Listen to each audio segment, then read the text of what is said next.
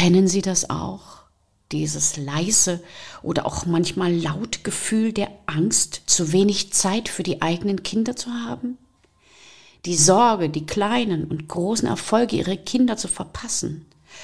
Oder haben Sie sich auch schon mal dabei ertappt, dass Sie sich am Abend noch einmal ins Kinderzimmer schleichen, um zu prüfen, ob die Hausaufgaben vollständig und die Tasche richtig gepackt sind? Und denken Sie auch manchmal daran, dass Sie in Zeiten von Internet, TikTok und Cybermobbing nicht erkennen, wann Ihr Kind Ihre Hilfe braucht?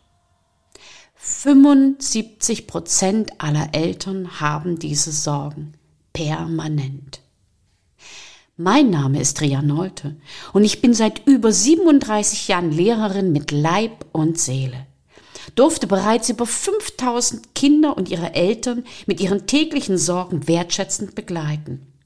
Von meinen Schülern werde ich deswegen auch Rino, die Mutmacherin genannt.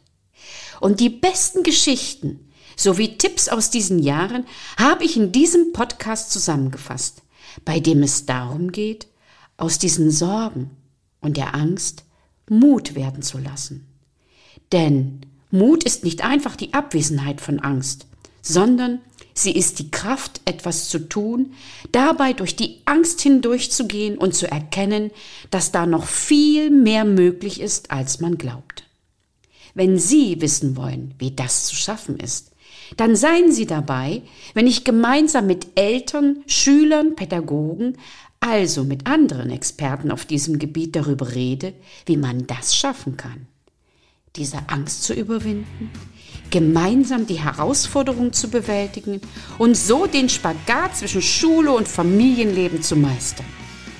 Den Abschluss bilden stets eine Anregung oder eine Spielidee, die Sie sofort umsetzen können.